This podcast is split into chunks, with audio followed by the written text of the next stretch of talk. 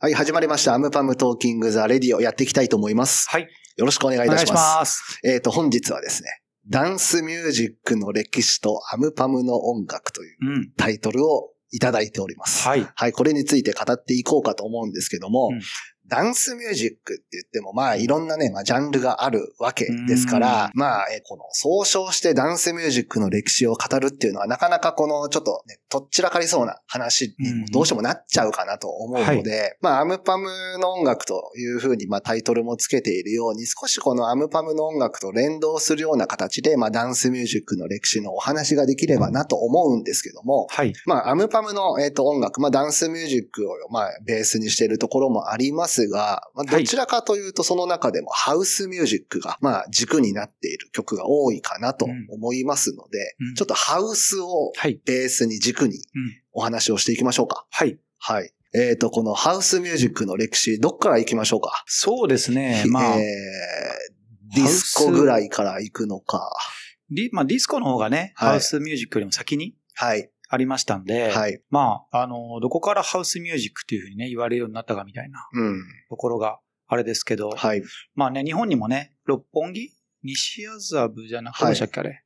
麻布十番か？に、ウェアハウスっていうあの、ああ、はい。クラブがね、はい。当時ありましたけど、今もうないんですけどね。ないですね。はい。あの、シカゴの方にね、うんウェアハウスって実際あの、はい。大元っていうかね、そうですねあ。の、箱がはい。その名の通り、はいあの、倉庫倉庫の。で、そうあの、行っていた、まあ、イベントになるんですかね。そうですね、はい倉庫内でね、はいまあ、その、なかなか普段、外で、外ではっていうかね、表で当時ね、いろいろはい同性愛含めたね、うんそうですね。はい。ものが禁じられてはいましたんで、はい。そこをくぐり抜けるためにというか、まあ、なんでいけないんだとはいいうところからね、集まり出した、えー面白い人たちが、うん。集まって音楽をね、はい。そう、あの、駆け出したところ、で、そのウェアハウスっていうね、場所がはい。実際にあったんで、そこからね、ハウスっていうね、言葉が、あー取られてっていうのはありましたけど、そのウェ前にもね、アハウスもそうですね。はい。うん、ウェアハウスのね、下の、ウェアハウスってなんか食べ物もありました？あれ違いました？それ、ウェアハウス。ウェアハウスかはい。違いますね。全然違いますね。はいごめんなさい。ちょっと今のはね、僕のはい失礼しました。カットかもしれないええですけど、可能性ありそのままますそこはもう。はい、お任せします。はい。ただまあそのウェアハウスをね、で、あの、実際あの、こう DJ をね、はい。えー、レギュラーでやっていたレジデントのそのフランキー・ナックルズ。はい。はい。まあラリー・レバンがね、当時ニューヨークの方でね、そうですね。はい。先にあの、パラダイス・ガレージっていう、はいご存知の方もいるかもしれません有名な、有名で有名なとこですね。はい。うんニューヨークのクラブから、はいそ。のラリー・レバンの、まあ、弟分みたいな感じで、でフランキー・ナックルズがね、シカゴにい呼ばれてというか、はい。ラリー・レバン呼ば呼ばれたのに行け、行け、行かず、代わりにフランキー・ナックルズ行くみたいな。が行くって。はい。いうところでね、そのウェアハウスのハウスを取ってハウスミュージックっていうふうにね、うん言われてるとは言いますが、はいまあその前からまああった、あったでしょうし、うん。そのまあある意味、四つ打ちっていう言葉が日本でもね、はい結構僕らの世代っていうかね、はい結構ね、言われてましたが、うんそんな意味でね、ハウスミュージックっていうのが、まあ生まれたっていうふうにね、はい。いろんな説はありますけども、僕は認識してますが、まあ、シカゴ、うんシカゴから、まあ、ある意味では、その、生ま、生まれたというか、はい。っていうところですけど、割とそこからその大きく認知を広げたのは、結局やはりニューヨークを中心としたっていうところになるんですかね。そうですね、はいニューヨークで、やはりニューヨークのそのパラダイスガレージをはじめとしたクラブ、はい。全盛期というか当時の、そうですね。、あれ誰でしたっけ？結構いろんな芸能人から、はい。えーグレイス・ジョーンズとか、パラダイスガレージもそうドナ・ですし、サマーとかね。当時で言うと、スタジオ48とかもそうかもですね。クラブで言うと。あ、クラブはね、はい。たくさんあのあるんですけども、はい。クラブシーンはニューヨークでやっぱり一時期ものすごい盛り上げになって、あれかな、スタジオ54のですかね？あ、そうですね。54ですね。はい。そう。これあの映画にもね、結構なってて、うんまあ、あの、僕も結構いろいろこのスタジオ54にまつわる、うん。えー映画はね、たくさん見てるんですけど、はい。本当になんかその、僕も行きたかったなって、当時。いや、それがちょっともう話それちゃうんですけど、あの、このスタジオ54を作った、まあ、おっちゃんがいるんですけど、はいはいはいはい今おっちゃんなんですけど、この人が実はちょっと前にホテルオープンしたんですよ。確かこの2020年とかコロナに、多分コロはい。ナの時期に。そうなんですよ。パブリックホテルっていうホテルなんですけど、はいはい実はですね、このパブリックホテルになるちょっと前の原型うん。になったレストランがあるんですけど、はい実は我々そこでご飯食べてます。へえ。全く、その、記憶に記憶がないで。す。はい。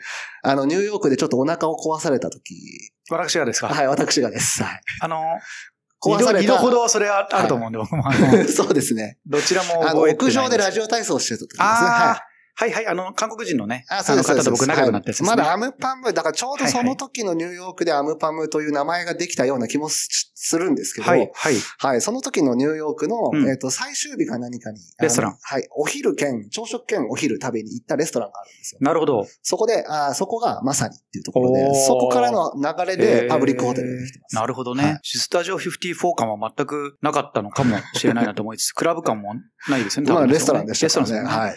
なるほどね。まだそんな、まあもう結構やんちゃしてみたいなイメージが僕は、スタジオ54のオーナーに関しては、あの、覚えてはいたんでね。まあなんかそのハウスミュージックの、やっぱりこの前世紀というか、生まれたハウスミュージックはやっぱりこの1980、まあ90年代とか。はい、90年代からぐらいのやっぱりピークになるところぐらいまでのタイミングにやっぱタイムスリップしたいなと、未だに僕は思ってます。実際にあの当時のそのポップスと呼ばれる楽曲ももちろんその当時で言えば R&B が出てきたりとか、まあいわゆるヒップホップもより、はい。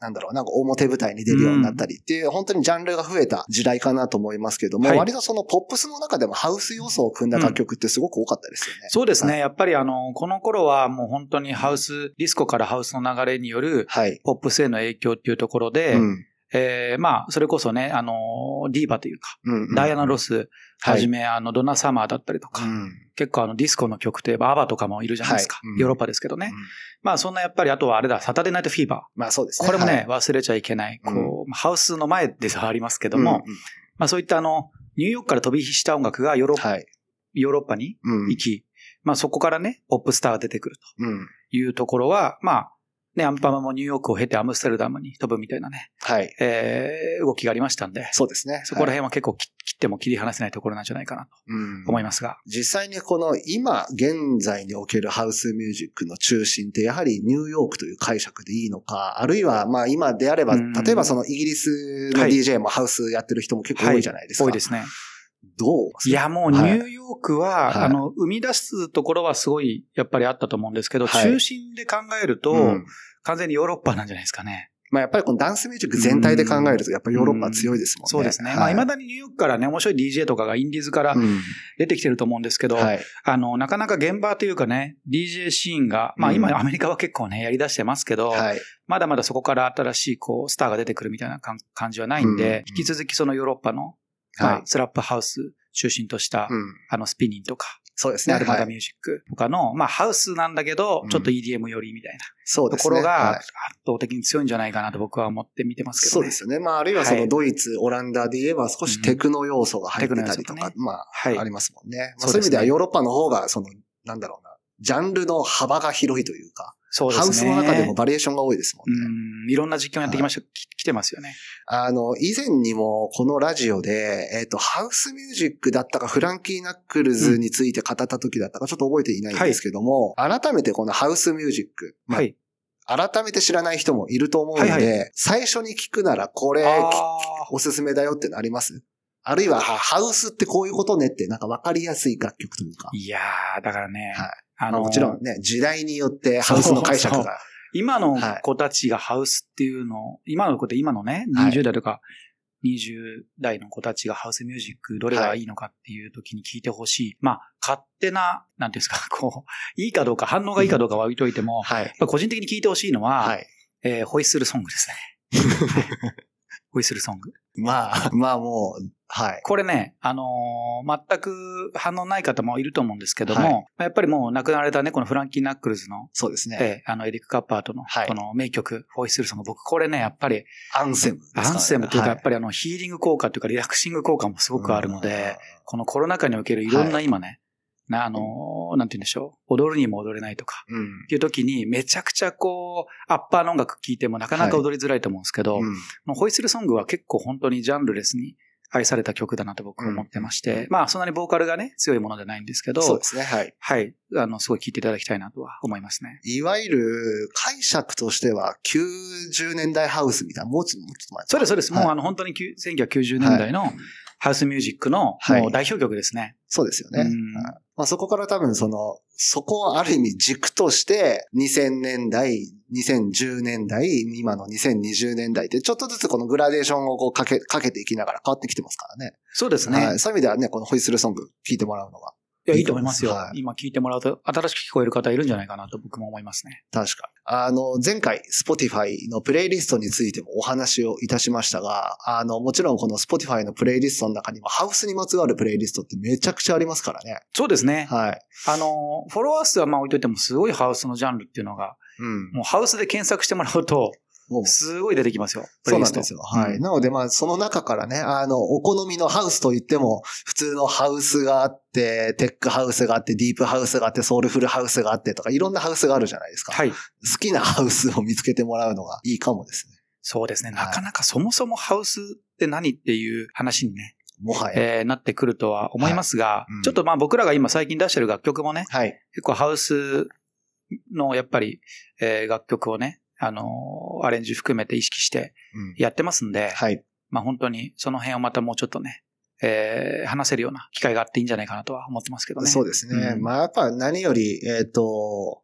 現場に行ってやっぱり体感したいですよね。そうですね。ちょっとね、はい、現場がね、なかなか。なかなか。ないものの。遠いですけど。はい。ちょっとでも、もうイメージはしつつ、はい、はい、あの、めちゃくちゃ世界にはものすごいファハウスの、ファン、うん、ハウスというか、まあそのダンスミュージックのファンはすごいいるので、はい、ちょっとそこも意識は常にしていきたいですね。うん。うん、あのー、この今、今日はダンスミュージックの歴史ということで、まあ話をしているわけですけども、はい、ちなみにこの、どうしてもこのハウスの話になると、まあフランキー・ナックルズ含めた、いわゆるその 80s、90s からの話って割とこう中心になると思うんですけども、はい、2000年以降のハウスって、あんまりこの大きなトピックスがないと解釈していいのか、はいはい。あるいは、まあその、かつてのように、やはりこの人が牽引してったみたいな、何かこの、うん、なんだろうな、えっ、ー、と、フラッグシップになるような DJ アーティストがいたのかっていうところでいくとどうですか、うん、いや、やっぱりだから2000年の初頭が、ある意味そのハウスのブームだったんじゃないかなと。2010年ぐらいまでかな。